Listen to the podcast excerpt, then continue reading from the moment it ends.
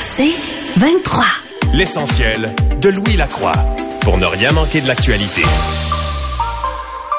La météo aujourd'hui, ce qu'on prévoit, ben, c'est du temps généralement ensoleillé. Euh, les vents vont être d'ouest à 20 km à l'heure aujourd'hui, donc beaucoup plus calme qu'hier.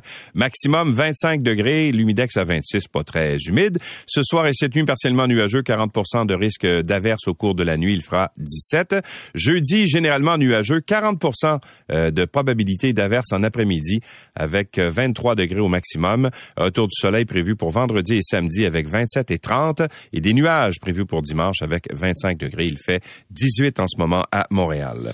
Dans les différents euh, quotidiens ce matin, ce qu'on retrouve, en fait, vous allez beaucoup entendre parler aujourd'hui de Logan Mayou, euh, ce joueur recru euh, du Canadien de Montréal en 2021 qui avait été trouvé coupable d'avoir transmis une photo d'une jeune femme avec qui il avait eu une relation sexuelle contre son consentement, bien sûr. Alors, ça avait bien sûr semé le doute sur la crédibilité de ce choix par le Canadien en 2021. Ben, le Canadien, hier, en fait, a présenté Logan Mayou à la presse pour la première fois depuis le 24 juillet de l'an passé. Bon, euh, est-ce que euh, c'est suffisant l'espèce de de mea culpa qu'il a fait hier? J'étais là à la conférence de presse. Où, euh, en fait, c'est plus une mêlée de presse avec les journalistes au, au complexe sportif Bell de, de Brossard.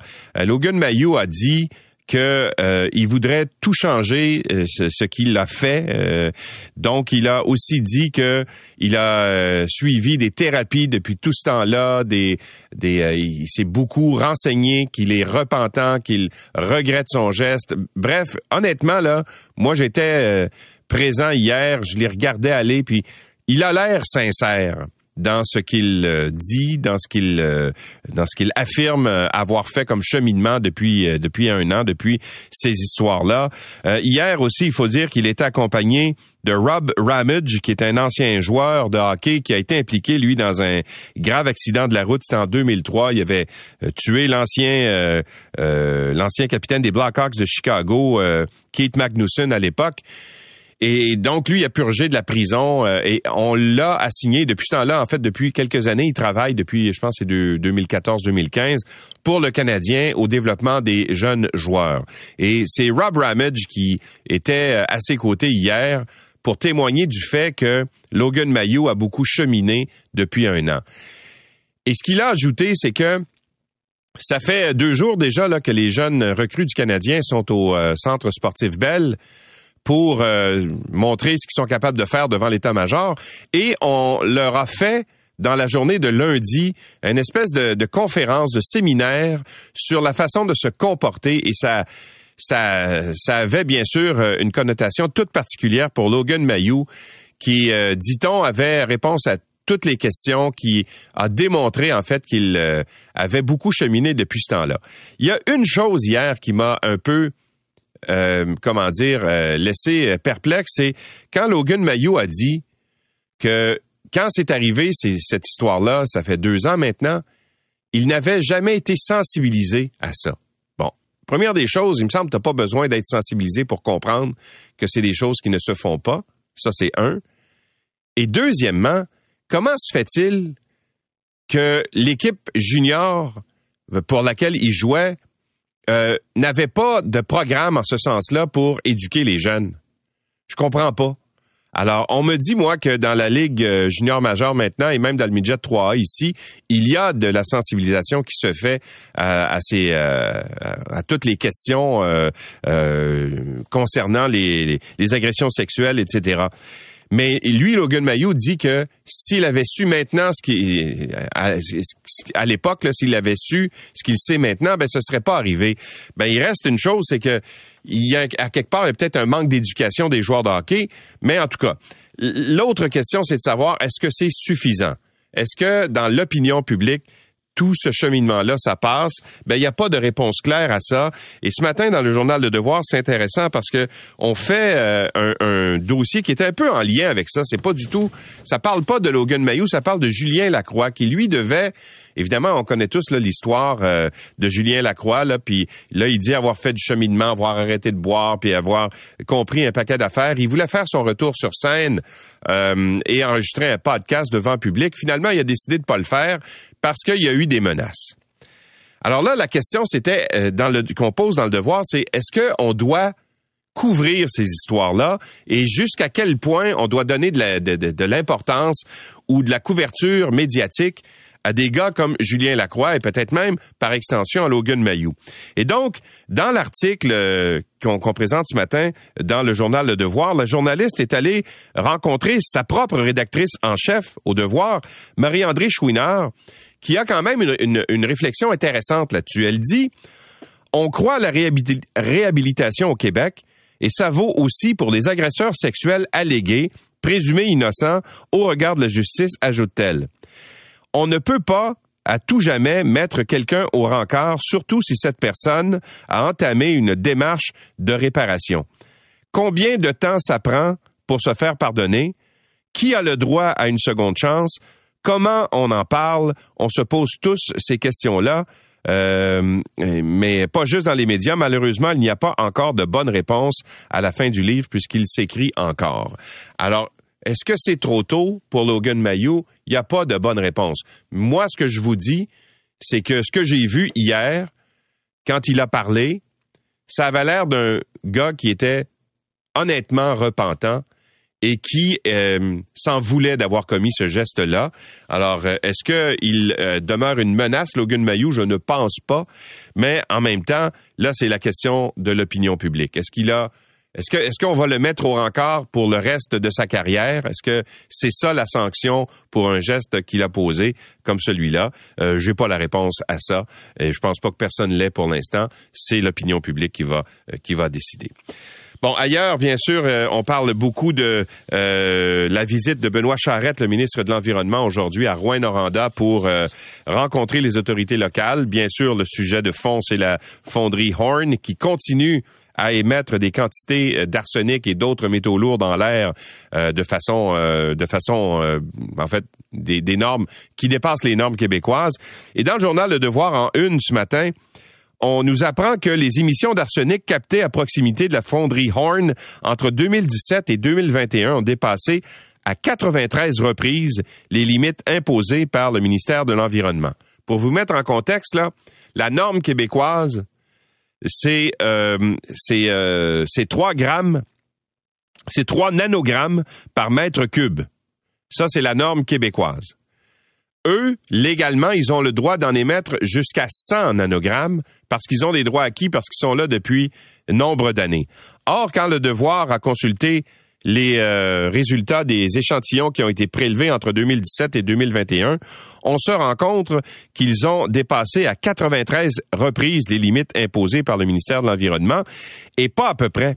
L'analyse de l'air de la ville révèle que les mesures d'arsenic ont excédé 1000 nanogrammes par mètre cube à cinq reprises entre le mois de janvier 2017 et mars 2021. C'est dix fois plus que le droit qu'ils ont, eux, d'émettre jusqu'à 100 nanogrammes.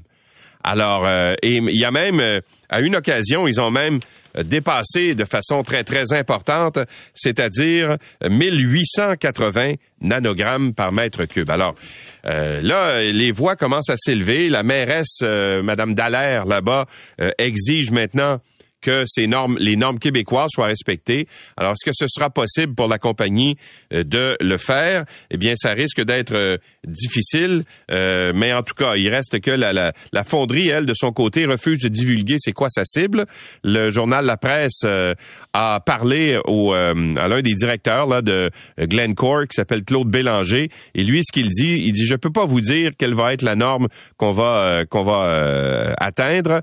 il dit euh, nous, on n'est pas euh, concentré à fermer l'usine, on est concentré à améliorer nos performances d'émissions, mais on refuse de dire quelles seront ces émissions dans le futur. Alors, bien sûr, on aura davantage de détails. On va y revenir là-dessus un petit peu plus tard dans cette émission parce que M. Charette est attendu de pied ferme par les citoyens de Rouen-Noranda. Bon, on a beaucoup parlé de la panne chez Rogers là, depuis, euh, depuis vendredi dernier et des implications que ça peut avoir euh, pour euh, les commerces et tout ça. Mais il y a une dame de Sherbrooke qui s'appelle Denise Bourque qui, elle, a failli laisser sa vie à cause justement de cette panne chez Rogers. Et c'est raconté cette histoire dans le journal La Tribune ce matin. donc, une dame qui euh, fait partie des 10 millions de clients de Rogers qui n'avaient pas de service vendredi dernier parce que bon, son téléphone cellulaire est avec Rogers. Alors, son histoire commence, elle a 75 ans, cette dame, elle vit seule chez elle.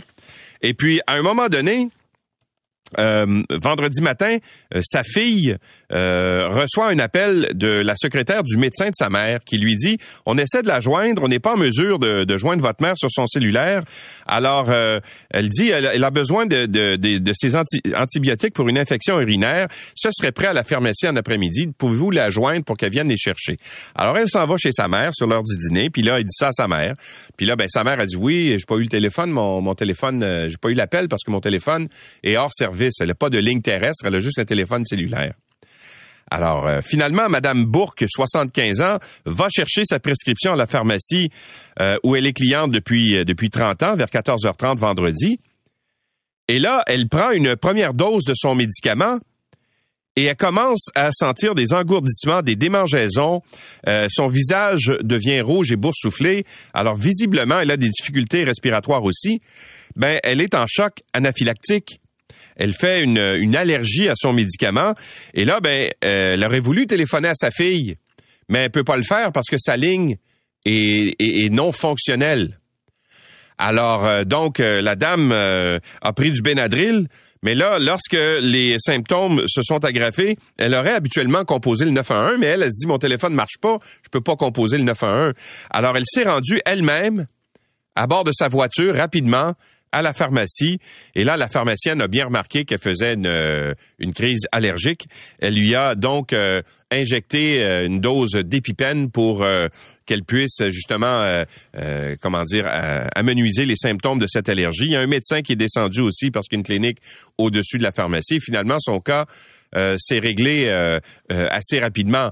Mais il reste que euh, c'est une des ça aurait pu avoir des conséquences tragiques. La panne du 911 c'est un des exemples justement. Pas la panne du 911 mais de Rogers. Euh, c'est un des exemples justement les plus euh, les plus comment dire spectaculaires de l'impact que pourrait avoir eu cette panne. Bon, parlons maintenant de cette fameuse décision du gouvernement de Justin Trudeau de permettre l'envoi d'une turbine réparée chez Siemens ici au, dans la région de Montréal pour euh, permettre de faire fonctionner le gazoduc Nord Stream 1, qui est un gazoduc qui euh, envoie du gaz euh, naturel à partir de la Russie vers l'Allemagne. Or, la communauté ukrainienne fourbit ses armes pour contester cette décision du gouvernement, du gouvernement Trudeau. Une demande de contrôle judiciaire a été déposée en Cour fédérale contre le gouvernement. Ça s'est passé hier parce qu'on considère que euh, on contourne les règles justement imposées par le Canada lui-même euh, contre la Russie. Alors c'est le Congrès mondial ukrainien qui est à l'origine de cette démarche, la décision du Canada d'enfreindre les sanctions et de renvoyer la turbine de Siemens en Russie est une grave erreur aux conséquences désastreuses, c'est ce qu'ajoute euh, l'organisme Congrès mondial ukrainien en disant que cette requête euh, devrait être un incitatif pour trouver une solution. Et Ottawa a permis euh, samedi, donc, euh, pour une durée limitée, à Siemens Canada de faire entorse au régime de sanctions et d'envoyer en Russie six turbines qui étaient en réparation dans son usine de Montréal. Tout ça pour faire en sorte de permettre l'entretien là-bas. Et donc, c'est un, permis d'une durée limitée qui serait de deux ans. Imaginez, c'est quand même long. Alors, évidemment, cette question-là ne fait pas l'unanimité on se dit ben pourquoi imposer des normes euh, et des sanctions à un pays si c'est pour les contourner immédiatement? Parce qu'un des membres de, de cette coalition contre la Russie euh, se trouve lésé parce que c'est ça le problème. Le problème c'est que si on ne répare pas euh, le gazoduc en question, la Russie se sert de ce prétexte-là pour limiter ou pour couper l'envoi de gaz vers l'Allemagne. Alors, donc, ça a reçu l'aval quand même, la décision d'Ottawa de la Commission européenne qui s'est ralliée au Canada, de même que les États-Unis. Mais bien sûr, ça dérange beaucoup de monde, dont Jean Charest qui est le candidat à la course à la direction du Parti conservateur, qui lui trouve cette décision-là honteuse. On va le recevoir un peu plus tard dans cette émission. D'ailleurs, M. Charret qui a reçu euh, l'appui euh, de toute l'équipe et, même de l'ancien euh, candidat à la succession, en fait, à la chefferie du Parti conservateur, Patrick Brown, qui donne son appui, de même que son équipe, à Jean Charest. On va parler à M. Charret un peu plus tard de toutes ces questions vers 7h20 ce matin. Et euh, le comportement de Justin Trudeau est insultant, dit François Legault. Il est très insultant que le premier ministre du Canada, Justin Trudeau, refuse de rencontrer ses vis-à-vis des provinces et de surcroît transmettre des messages par l'entremise des médias. C'est ce qu'a dit euh, François Legault hier lors de la conférence de clôture du Conseil de la Fédération.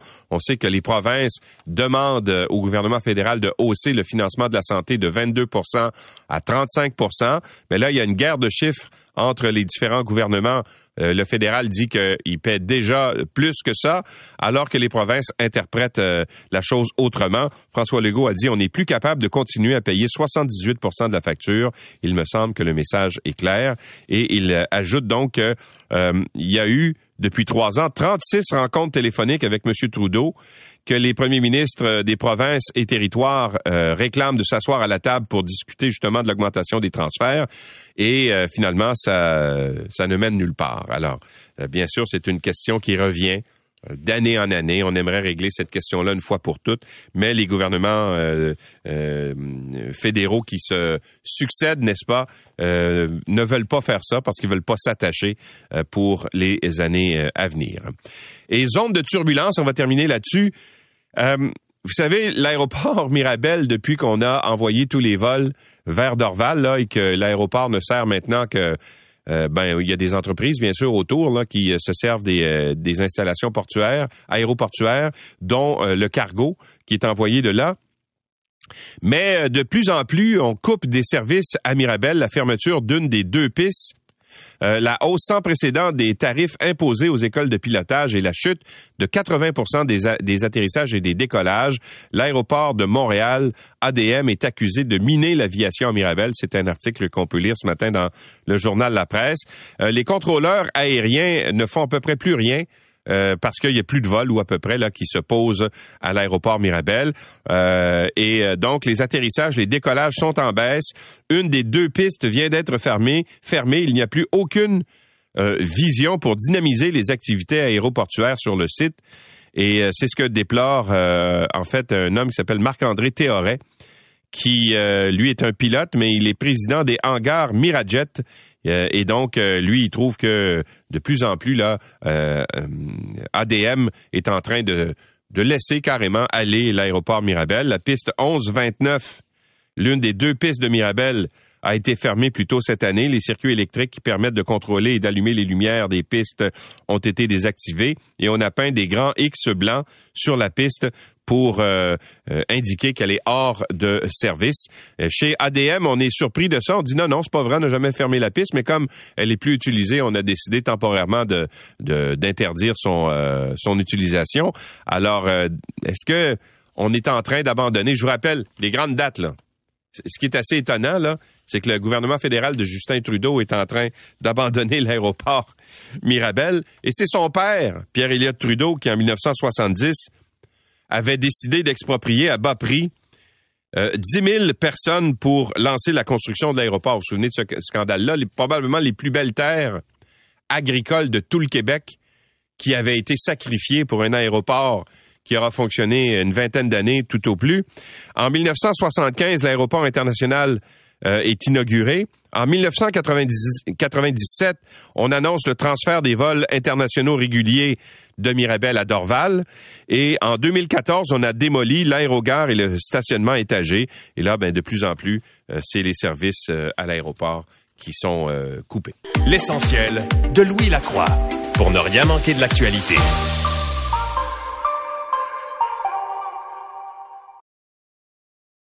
L'essentiel de Louis Lacroix, puisqu'il faut se lever même l'été pour ne rien manquer de l'actualité. La décision de permettre l'envoi de turbines russes réparées au Canada par la compagnie Siemens, ici même dans la région de Montréal, malgré les, sanctions euh, en vigueur et imposées par le Canada à la Russie, ben ça pourrait se retrouver devant les tribunaux. La communauté ukrainienne est en furie contre Justin Trudeau, de même que le président euh, ukrainien Volodymyr Zelensky qui parle d'une journée très difficile pour son pays après des quand même euh, une période d'entente, semble-t-il, avec le, gouvernement canadien. le candidat la chefferie du Parti conservateur, Jean Charest, a qualifié cette décision de honteuse et de contraire à l'éthique hier lors d'une conférence de presse. Il est avec nous. Bonjour, Monsieur Charret. Bonjour, M. Lacroix. Alors, euh, qu'est-ce que vous auriez fait, vous, à la place de Justin Trudeau? Parce que eux, la façon de justifier cette décision-là, c'est d'ailleurs appuyé par les États-Unis et par la communauté euh, européenne, c'est de dire, ben, on peut pas priver l'Allemagne de gaz qui, euh, qui vient de la Russie. Ben, le, problème, là, il est simple, M. Lacroix. On peut pas imposer des sanctions, puis après ça, ne pas imposer des sanctions. Imposer des sanctions, c'est pas facile. Ça, veut dire qu'il y a des euh, conséquences qui euh, s'y rattachent. C'est le propre d'une décision aussi lourde que celle que nous avons prise d'imposer des sanctions. Et voilà pourquoi la décision est, est honteuse. La décision n'a pas de sens on peut pas à la fois dire on va euh, on va arrêter d'envoyer de l'équipement aux Russes puis, euh, en même temps leur envoyer. Zelensky, par ailleurs, je pense qu'il est assez bien placé pour exprimer son son son inconfort, pas juste son inconfort, mais sa, déception euh, exprime ça. Alors c'est c'est ça la, réalité.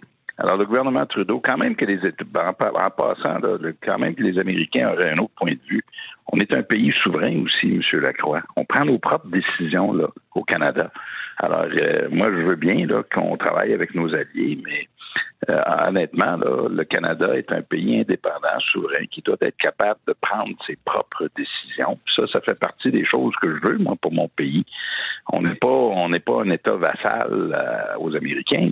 Est-ce que, à votre avis, Justin Trudeau a cédé sous la pression de l'Allemagne? Parce que ce qu'on, euh, on, peut analyser la chose? Bien sûr, l'Allemagne a besoin de gaz. Là, il y a des discussions en ce moment entre le gouvernement de Justin Trudeau et l'Allemagne pour que le Canada devienne un fournisseur de gaz euh, à l'Allemagne pour remplacer le gaz russe. Alors, est-ce qu'on peut mettre tout ça dans la balance et dire, ben là, les, les Allemands ont dit, ben écoutez, euh, nous autres, ça nous prend ce gaz-là. On a peur peut-être de perdre un contrat euh, au Canada avec avec l'Allemagne. Est-ce que vous, vous voyez un lien avec ça?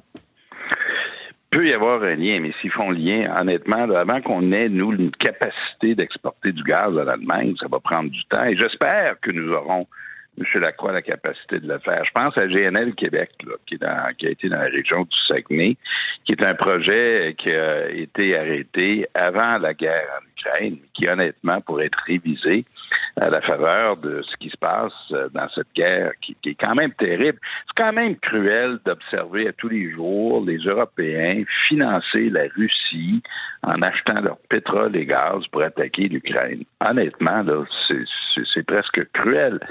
Et alors que nous, on, aurait, on, pourrait très bien être une, alternative, que ce soit ou pour le gaz naturel ou pour le pétrole. Et si on avait eu, euh, je pense, le leadership pour qu'on puisse euh, se donner les moyens avec des pipelines qu'on peut très bien construire à des conditions acceptables, ben là, on serait dans un, monde qui est très différent, mais on n'y est pas. Puis avant de pouvoir le faire, mais ben, ça va prendre du temps mais, mais, mais raison de plus de revoir un projet comme GNL Québec et la façon de l'exécuter à des conditions acceptables qui nous permettraient de, justement être un fournisseur fiable. Mais ça a été rejeté par le, gouvernement de François Legault, euh, notamment au Québec, parce que ça respecte pas, semble-t-il, les normes de réduction de gaz à effet de serre, le projet qui avait été présenté. Est-ce que vous êtes d'accord avec d'abord avec la décision du, gouvernement Legault euh, de rejeter ce projet-là pour des raisons environnementales? Ben, la décision a été rendue avant la guerre en Ukraine. Et une des, une des choses qui avait été relevée au moment, c'est qu'il y a, au moment où la décision est rendue, c'est qu'il n'y avait pas de contrat ferme de vente de gaz à des fournisseurs, des acheteurs. Alors là, c'est très différent. D'abord, un, il y a la guerre qui nous, nous met devant les yeux une situation absurde où l'Europe euh, finance la, Russie pour attaquer l'Ukraine. Deux, euh, il y a des acheteurs. Alors, c'est évident qu'il y a des acheteurs du gaz naturel en Europe et partout en Europe, pas uniquement en Allemagne. Alors donc, et troisième, la troisième chose, Monsieur Lacroix, c'est qu'on peut très bien modifier le projet, on peut l'adapter à des conditions. Et la décision a été rendue avant que cette guerre-là se présente. Alors voilà des conditions nouvelles qui, je pense, justifieraient euh, qu'on revoie le projet des conditions qui seraient acceptables, autant pour le Québec. On passera pas par-dessus le dos du Québec, M. Lacroix. On s'entend là-dessus. J'ai été, après tout, j'ai été premier ministre du Québec. Euh, je sais très bien de quoi relèvent les compétences des uns et des autres. Mais euh, et l'autre aspect, vous dites, il y a un effet sur les, les, gaz à effet de serre. Rappelons, rappelons-nous une chose. On vit pas dans un monde d'utopie. Tout ce que l'homme fait sur la Terre a un effet sur l'environnement. Tout. La vraie question, la bonne question est la suivante. Que devons-nous faire pour mitiger les effets? Mais si à chaque fois qu'on fait un projet, on dit Ah non, non, on peut pas, on peut pas le faire parce que il y a un effet sur l'environnement, on ferait absolument rien.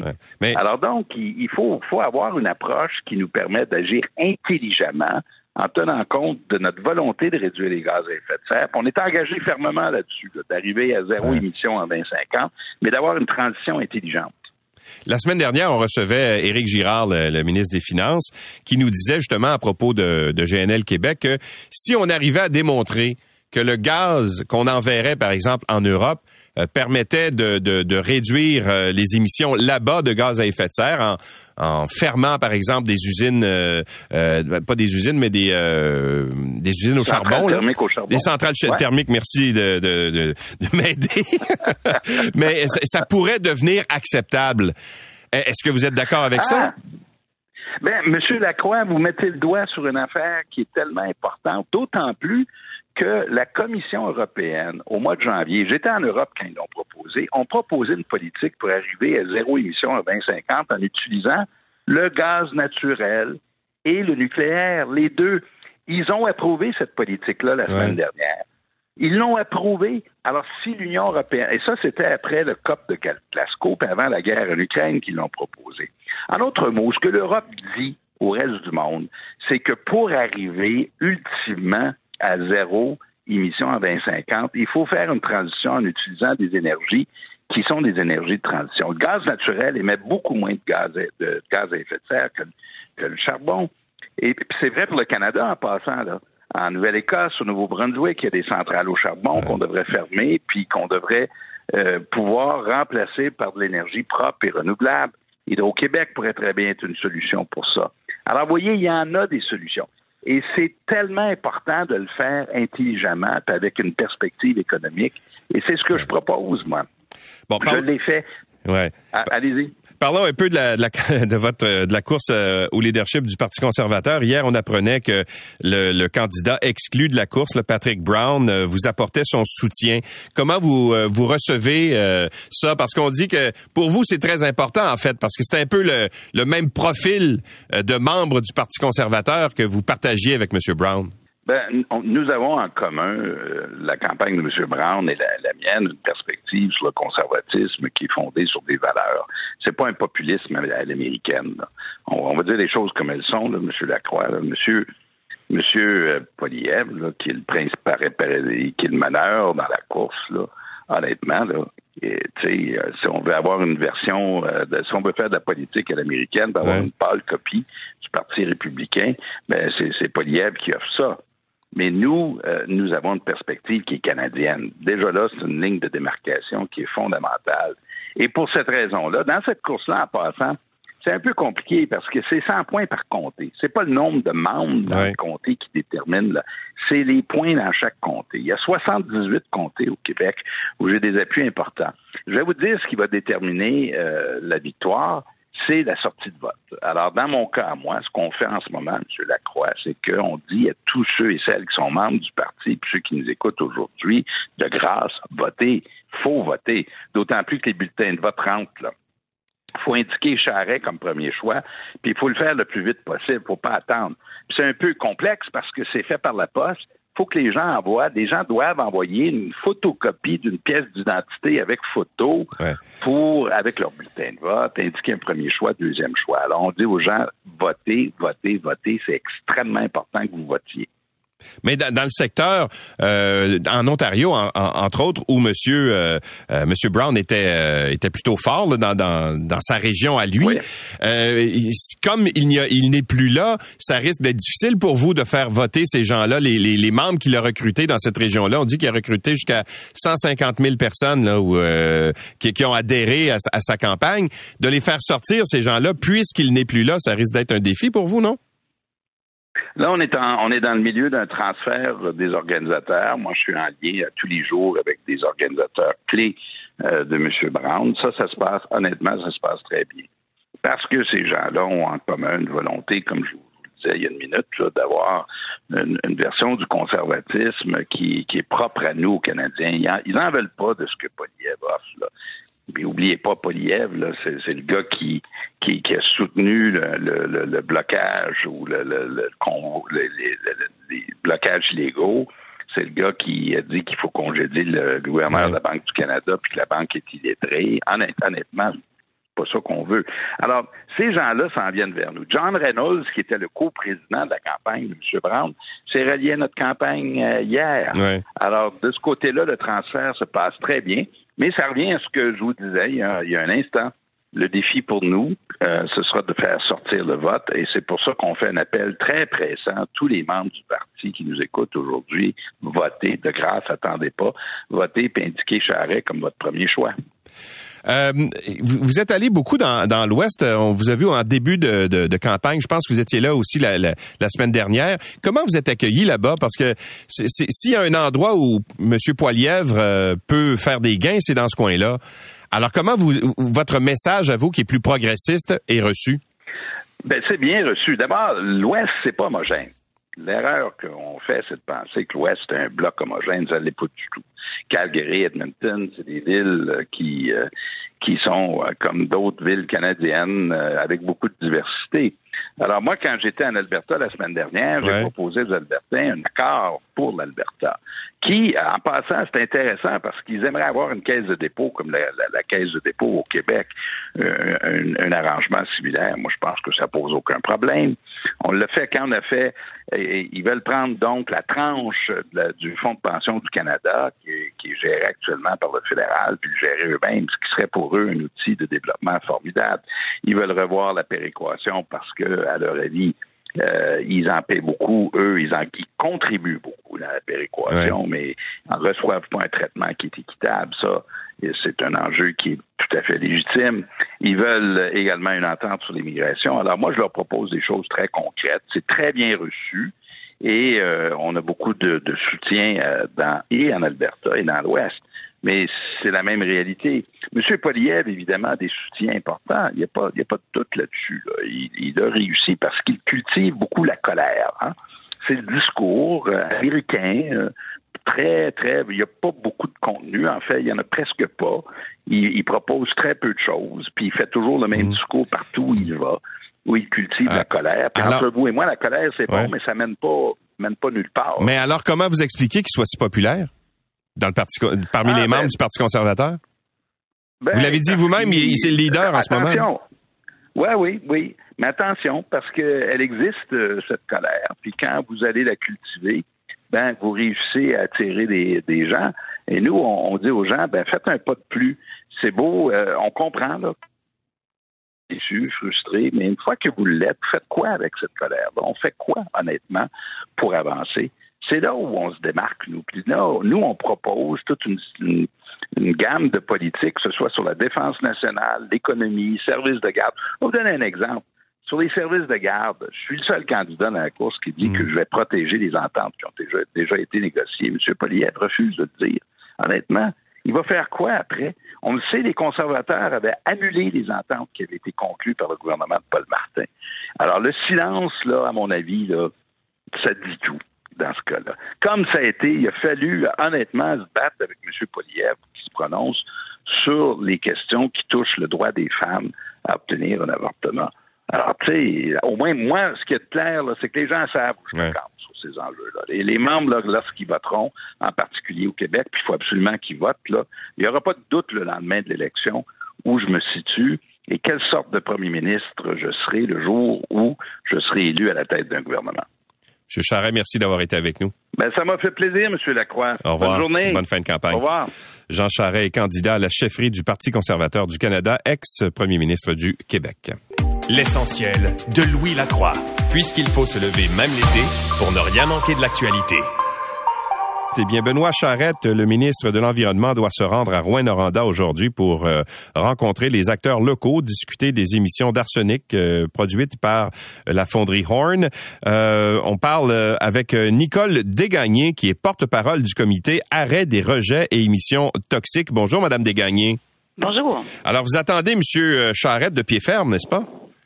Avec l'espoir qu'ils vont être solides, il faut être solide dans ses, dans ses attentes face à la fonderie. Oui. Qu'est-ce que vous réclamez au juste? Parce que j'entendais euh, que, que Mme Dallaire, la mairesse de Rouen-Noranda, a dit au dernier conseil euh, municipal que désormais elle réclamait ni plus ni moins que la norme de 3 nanogrammes euh, par mètre cube, alors qu'en ce moment c'est 100, là, et, et c'est dépassé selon ce qu'on peut comprendre dans le devoir, on y reviendra tout à l'heure. Mais est-ce que vous êtes satisfaite avec la, la réponse de Mme Dallaire? On est, on est très, très, très content. On attendait ça depuis un bout de temps. Nous, euh, on s'est mis en place en 2019, là, dès les résultats de l'étude de biosurveillance qui s'est faite auprès des enfants. Puis à, ce moment-là, on n'avait pas les données qu'on a actuellement, mais on, a, on a lu sur les, risques de l'arsenic. On avait déjà euh, certaines, euh, certains chiffres qui nous disaient qu'il y avait un problème important. Puis on avait surtout trouvé que depuis 2004, il y avait déjà des experts du gouvernement qui, des, des métallurgistes, des gens qui travaillaient, des toxicologues, Mhm. qui disait il faut absolument que ça change. Puis eux suggéraient à ce moment-là au gouvernement de donner 18 mois à la fonderie. Alors en 2004, là, on suggérait de donner 18 mois à la fonderie pour baisser à 10 de ensuite baisser à 3 pour l'arsenic. Donc c'est super important euh, à ce moment-là, mais ça a été euh, échappé, personne s'en est occupé.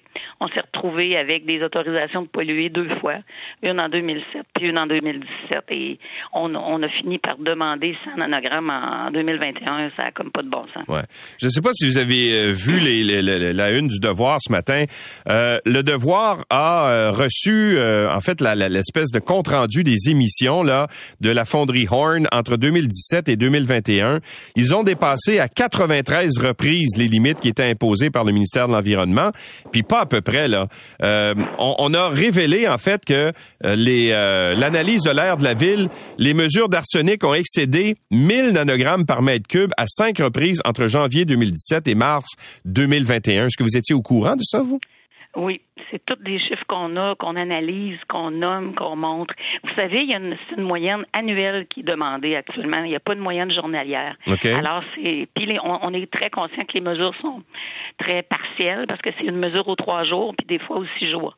Alors, euh, c'est, c'est, ça dit pas la vraie vie. Ça veut dire qu'une journée, je peux avoir 1100 nanogrammes. Le lendemain, je ne sais pas, le surlendemain non plus. Puis après ça, on est à 600. Mais qu'est-ce qui s'est passé entre les deux, on ne sait pas. Puis ça, c'est calculé quand même dans la moyenne, là.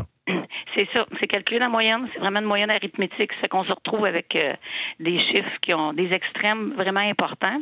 Et même à travers sur le 1000 nanogrammes d'une journée, là, il y a peut-être un pic à 10 000 dans la journée parce que c'est la moyenne de 24 heures. Alors, euh, nous, ce qu'on demande depuis le début, c'est oui, la norme, les normes, mais on demande aussi qu'il y ait des meilleures mesures, qu'on mesure euh, euh, en continu ces, ces émissions-là à tous les jours, et puis qu'on les mesure aussi tout le tour de la fonderie, parce que la, les mesures sont prises dans l'orientation des vents dominants. Mais le vent dominant, là, c'est pas 100% du vent qui va là. Alors, il y a d'autres moments où l'arsenic et les autres rejets, parce qu'on parle de plomb, de cadmium, de nickel qui est même pas mesuré encore, ou, qui commence à l'être, euh, qui sont pas mesurés et qui peuvent aller dans d'autres directions. Et vous savez, ici, euh, c'est presque le tableau périodique qu'on a tous les jours. Ah oui, c'est ça, c'est incroyable. Il y a... Puis là, ça, c'est ce qu'on connaît en réalité. Euh, exact. Ouais. C'est une connaissance partielle de la situation. Voilà, c'est ça. Alors, vous allez, vous allez dire quoi aujourd'hui? D'abord, est-ce qu'il y a une rencontre qui est prévue avec, le, avec M. Charrette? Oui, il y a une rencontre à 11 heures. Les membres du comité arrêt, il va y avoir une personne qui nous représente.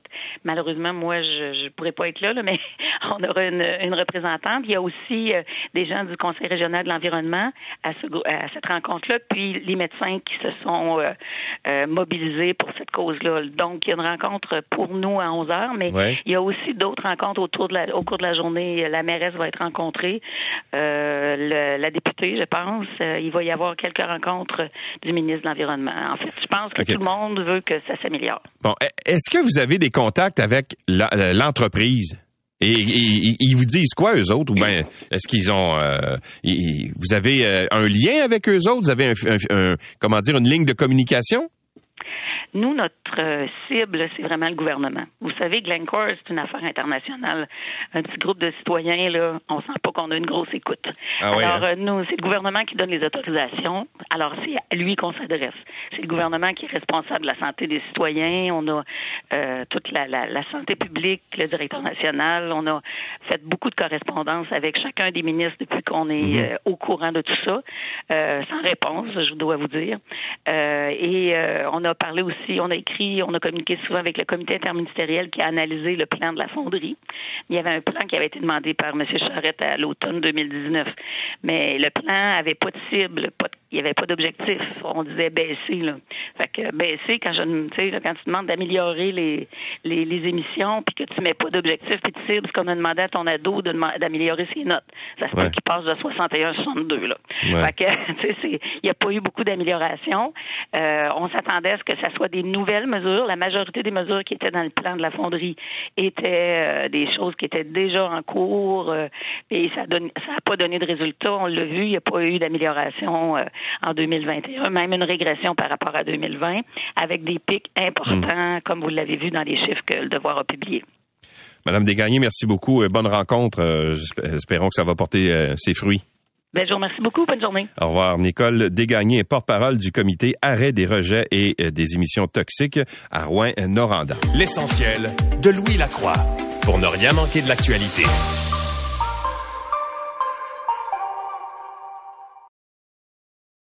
L'essentiel de Louis Lacroix, puisqu'il faut se lever même l'été pour ne rien manquer de l'actualité.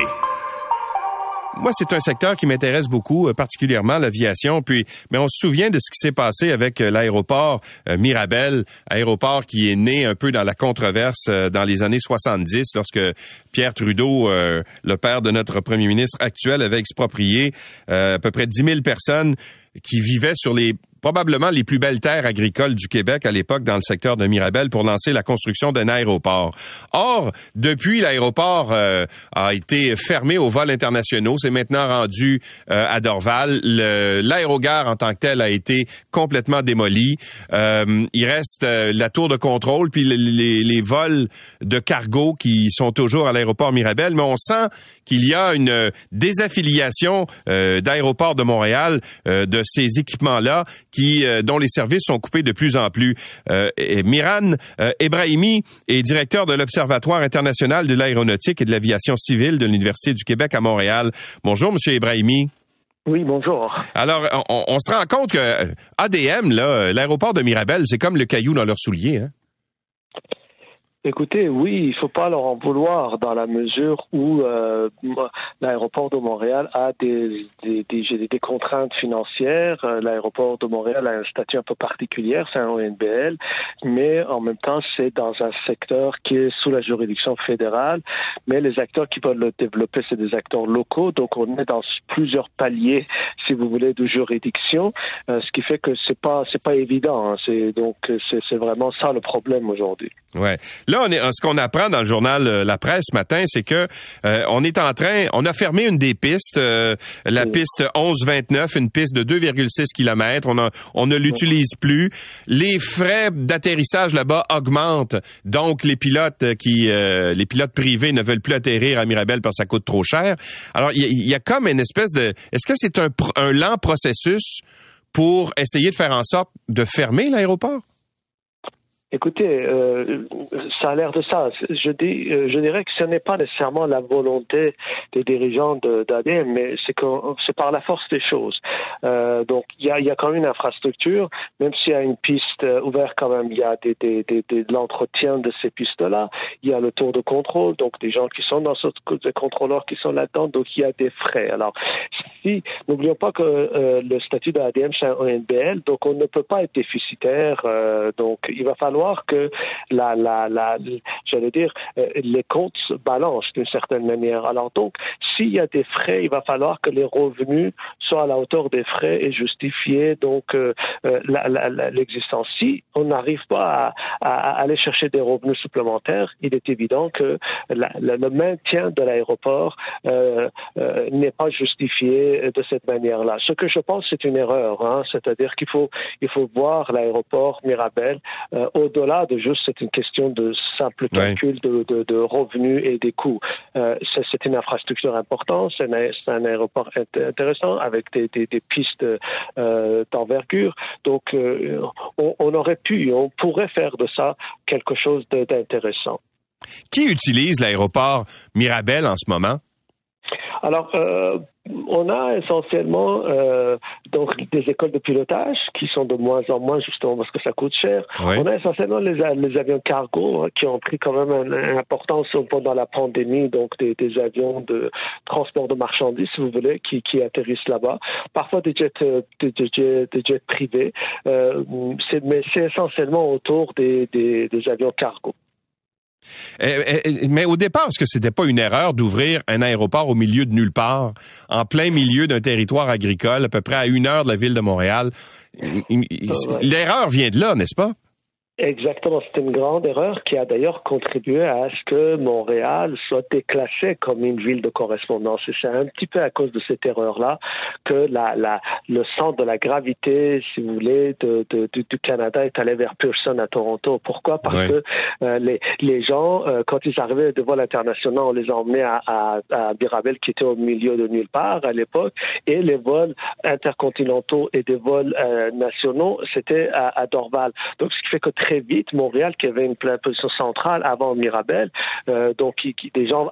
C'était une sorte de portée, porte entrée vers l'Amérique, euh, l'Amérique du Nord du moins. Donc les gens de l'Europe arrivaient ou même donc ici et puis dans le même aéroport ils prenaient des vols de correspondance. Mais quand il a fallu changer de l'aéroport à 40 km de distance, ben, donc les, les, les vols euh, par correspondance sont allés de, vers vers Pearson et donc ça a beaucoup nuit d'ailleurs à la, à la, à la position de Montréal euh, dans l'aviation, euh, si vous voulez, mm. internationale. Et c'est ça qui a justifié l'ampleur de, de, de Pearson et que Air Canada, par la suite, a profité de ça d'aller installer un petit peu le, centre opérationnel, même si son siège social est ici, le, le son hub principal est devenu Pearson. Ouais, mais et pour ceux qui ont déjà utilisé euh, les services de l'aéroport Mirabel à l'époque où il y avait des passagers, ça se voulait un aéroport qui était avant-gardiste là avec des, des nouvelles façons de, de, de procéder. Puis là, euh, t'arrivais là-bas, tu venais de faire un vol de 7 heures par exemple qui te ramenait de d'Europe, puis il te faisait monter dans un petit maudit autobus pour te ramener à l'aérogare alors que l'avion arrêtait au beau milieu de la piste ou à peu près c'était pas très très. Euh, euh, en fait, on, a vu mieux en termes de, de comment dire de, de technologie. Hein? En fait, la, philosophie qui, qui a dominé la, la construction, parce qu'il y a des philosophies et des modes à travers le temps dans la construction des, des, des aéroports. Et il faut dire dans le contexte de l'époque, les technologies de l'époque. Et à l'époque, on était dans des grands avions, donc c'était les, les 747 de ce monde. Donc on était plus dans une philosophie de transport de grandes villes vers les grandes villes, donc des gros avions. Et donc, ce qu'on voulait de Mirabel, c'est qu'un grand nombre de personnes débarquent et embarquent, et, surtout que l'aéroport soit facile. Et il est vrai que Mirabel était un aéroport qui était réputé pour un aéroport très facile. Donc, euh, euh c'est pas compliqué quand vous allez à Atlanta ou même aujourd'hui Dorval ou Miami, euh, vous allez voir que c'est des aéroports très compliqués. Alors que Mirabel, on l'avait conçu pour que ça soit la facilité, si vous voulez. Alors, cette facilité-là, euh, c'était cette simplicité, je dirais, il fallait un certain nombre forme de, de, de, sacrifice. Et ce dont vous avez parlé justement, le fait que les avions n'embarquaient pas euh, sur une porte, une passerelle qui emmène directement dans le, dans le terminal, ben, c'est quelque chose qui n'était pas conçu à l'époque. Donc euh, ça, ça, ça, ça enlevait un petit peu de, si vous voulez, de, de cette espèce de, de, de, de j'allais dire, modernité dans l'aéroport. Ben, Monsieur Ibrahimi, euh, juste en terminant, je m'en vous. Je sais que vous êtes à Athènes en ce moment parce que vous êtes en, en vacances, je pense. Vous avez donc passé à travers quelques aéroports pour vous y rendre à Athènes. Ça s'est passé comment? Écoutez, si vous me permettez, je veux d'abord saluer vraiment les gens qui travaillent à l'aéroport de Montréal. Nous, ça s'est super bien passé. On est parti sans bagages, donc on avait juste des bagages de cabine. On a, Donc ça a réduit le temps. À la sécurité, ça s'est très bien passé et je suis vraiment admiratif et je veux saluer les gens qui travaillent à l'aéroport. Ils font un travail magnifique travail fort. Parfois, les gens expriment sans, euh, sans retenue leur frustration vis-à-vis de ce genre-là, mais ils, répondent avec courtoisie et tout ça. Et je dirais heureusement qu'ils sont là. que, mais euh, dans l'ensemble, ça s'est très bien passé. Et je pense que la situation va vers une espèce de lente amélioration. Donc, euh, voilà, donc, et Athènes, ça a été super, donc il n'y a pas eu de problème, ça a pris quelques minutes pour sortir de l'aéroport. Monsieur Ibrahimi, merci d'avoir été avec nous. Au revoir. C'est toujours un plaisir. Bonne journée. Miran Ebrahimi est directeur de l'Observatoire international d'aéronautique et de l'aviation civile à l'Université du Québec à Montréal. L'essentiel de Louis Lacroix, puisqu'il faut se lever même l'été pour ne rien manquer de l'actualité. Bon, on parle euh, bien sûr de pénurie de main-d'œuvre euh, et du fait que, bon, dans plusieurs secteurs, on manque euh, de gens. On compte maintenant plus de 10 000 pharmaciens au Québec. C'est un record. Je pense que c'est 10 019 pharmaciens. Alors, on pourrait dire, ben voici une bonne nouvelle. ce seuil est historique, mais semble-t-il que c'est insuffisant pour répondre aux besoins dans les domaines de la santé. Patrick Boudreau est directeur de la qualité de l'exercice et des relations partenaires à l'Ordre des pharmaciens du Québec. Bonjour, Monsieur Boudreau. Bon matin, M. Lacroix. On sait pas trop ce que votre titre, ce que ça fait, mais en tout cas, on est content de vous avoir avec nous. Écoutez, mon, mon, mon, titre cherche à, m'assurer que les collègues pharmaciens sur le terrain partout au Québec assurent les, les, des services de qualité à la population. Bon, d'accord. Alors, on est rendu à 10 019 pharmaciens. On aurait pu penser que c'est une bonne nouvelle, mais vous, ce que vous dites en réalité à l'ordre des pharmaciens, c'est que si on se projette dans l'avenir avec les défis qu'amène le vieillissement de la population, on va manquer de pharmaciens, n'est-ce pas? Tout à fait, et un peu partout au Québec, parce que euh, la population et les décideurs ont jamais autant compté sur le pharmacien comme un joueur pour assurer, euh, si on veut, là, de bons soins ou si on des, des soins de santé. Et euh, le problème, c'est que euh, les nouvelles activités des pharmaciens qu'on a ajoutées dans les dernières années prennent un peu plus de temps, prennent du temps pour pour les prodiguer aux, gens. Et aussi, on veut augmenter le nombre de pharmaciens. Autant dans les, on parle de 200 pharmaciens de plus dans les CHSLD dans les prochaines années. On a besoin de plus de, de, de, d'heures pharmaciens au sein même des groupes de GMF et avec l'ouverture des guichets d'accès dans chacune des régions, il y a plusieurs consultations qui seront déroutées, qui étaient traditionnellement faites par un médecin ou une IPS, mais qui pourraient être euh, envoyées vers les pharmaciens. Et tout ça prend plus de temps. Bon, mais je voyais justement, vous, l'avez abordé tout à l'heure, 200 pharmaciens euh, qu'on veut envoyer, par exemple, dans les, les futures maisons des aînés, là, on va les prendre où, ces gens-là? Ben, écoutez, c'est un peu ça. Il faut faire attention que c'est pour ça qu'il faut avoir absolument une bonne planification de main d'œuvre. Il faut qu'on s'assoie avec le ministère pour le prévoir. Sinon, on va déshabiller Pierre pour habiller Paul et on va simplement déplacer des gens et créer des pénuries un peu partout. Alors, vous savez, un exercice de planification de main d'œuvre, il y en avait eu un au début des années 2000 et ça avait amené des solutions qui avaient été intéressantes. Donc, une augmentation des, euh, à ce moment-là, il y avait une augmentation des places dans les deux facultés de pharmacie au Québec il y avait eu aussi la mise en place d'un programme de qualification en pharmacie. Ce programme-là a fait en sorte que nous avons pu accueillir plus euh, de, de, pharmaciens issus de l'immigration et de les entrer dans le, marché du travail québécois plus rapidement. Alors, c'est de s'asseoir et de refaire, si on veut, une actualisation de ce, ce plan-là qu'on avait fait au début des années 2000 pour regarder justement ces solutions-là. Et pour l'ordre, on en a trois. Encore une fois, c'est d'offrir davantage de places dans les deux facultés de pharmacie, l'Université Laval, l'Université de Montréal, c'est d'augmenter hein, ce programme-là de qualification en pharmacie qu'on a créé au début des années 2000.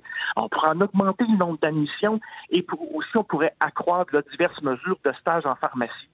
Et en plus, on a aussi que lorsque vous, pour les gens à la maison, lorsque vous allez en pharmacie, vous voyez le pharmacien, mais vous voyez aussi nos, nos, collègues assistants techniques en pharmacie qui peuvent nous donner un bon coup de main. Et si eux aussi, on pouvait en former plus, ça nous donnerait un méchant coup de main. Bon, alors, vous donnez jusqu'à quand pour faire... Parce que, évidemment, là, le, le, les, euh, les, besoins arrivent rapidement. Alors, vous vous donnez jusqu'à quand pour euh, essayer de, de, faire en sorte qu'il y ait davantage de pharmaciens au Québec? Ça, ça demande une volonté du gouvernement, entre autres, là. Ben, ça demande une volonté du gouvernement tout à fait parce que euh, l'Ordre des pharmaciens a euh, un pouvoir, si on veut, de, de, de, représentation ou du moins de, de recommandation. Euh, de, recommandation, mais il faut qu'on puisse s'asseoir avec les différentes parties, que ce soit nos partenaires du milieu de la pharmacie, mais très certainement hmm. le ministère de la Santé et des Services sociaux.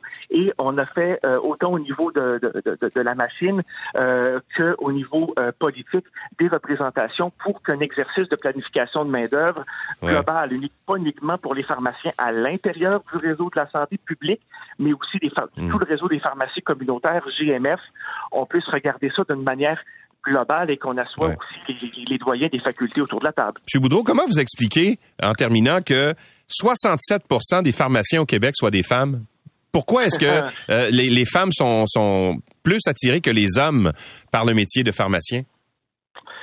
écoutez, euh, puis c'est pas uniquement c'est pas uniquement pour le, pour le métier de pharmacien. On sait que toutes les professions en, santé, euh, toutes les professions en santé, euh, c'est à prédominance féminine. On parle de deux tiers pour les pour les pharmacies communautaires. On parle même de 75 75 en établissement de santé. Je crois que le, ce domaine-là a traditionnellement été euh, très très très euh, si on veut, intéressant pour, euh, pour, pour, pour, pour, les femmes. Euh, je pense qu'on est très chanceux d'avoir euh, d'avoir une, une, profession à prédominance mm. féminine. Ça, ça amène des compétences qui se mêlent très bien euh, avec celles des gars. Alors, je pense que d'avoir ce mélange-là est tout à fait intéressant. Mais si vous me permettez, j'aimerais que, vous savez, on a parlé de pénurie ce matin et de, et de mesures, mais à très court terme, les gens à la maison peuvent donner un coup de main euh, pour les équipes en place en pharmacie. Alors, c'est clair que Bon, écoutez, euh, si euh, on, dans le fond, c'est tout le, les renouvellements. Vous savez, lorsqu'à la maison, vous avez à renouveler vos médicaments, même de, faire un téléphone à l'avance ou d'utiliser les plateformes de, de, vos pharmaciens pour faire les renouvellements à l'avance en ligne peuvent nous donner un coup de main. Planifiez aussi vos visites en pharmacie. Si vous partez en voyage et vous avez besoin de médicaments ou d'une consultation d'un pharmacien pour des antibiotiques pour le mal, pour le, la maladie du voyageur, euh, par exemple, ben, de le prévoir un peu plus à l'avance pour ça peut aider. le temps Bien sûr, pour donner un peu plus de temps aux pharmaciens lorsqu'il a une consultation plus urgente. On parlait ce matin à Pan Rogers d'une personne qui s'était rendue en pharmacie et qui a dû recevoir un épithène par une pharmacienne, mais c'est une situation d'urgence où on est très heureux de voir les nouvelles activités des pharmaciens être prodiguées en urgence à une telle patiente. Monsieur Boudreau, merci d'avoir été avec nous. Ça m'a fait plaisir. Au bon matin. Patrick Boudreau est de l'Ordre des pharmaciens du euh, Québec. L'essentiel de Louis Lacroix. Merci d'avoir été avec nous. On se donne rendez-vous demain. C'est 23.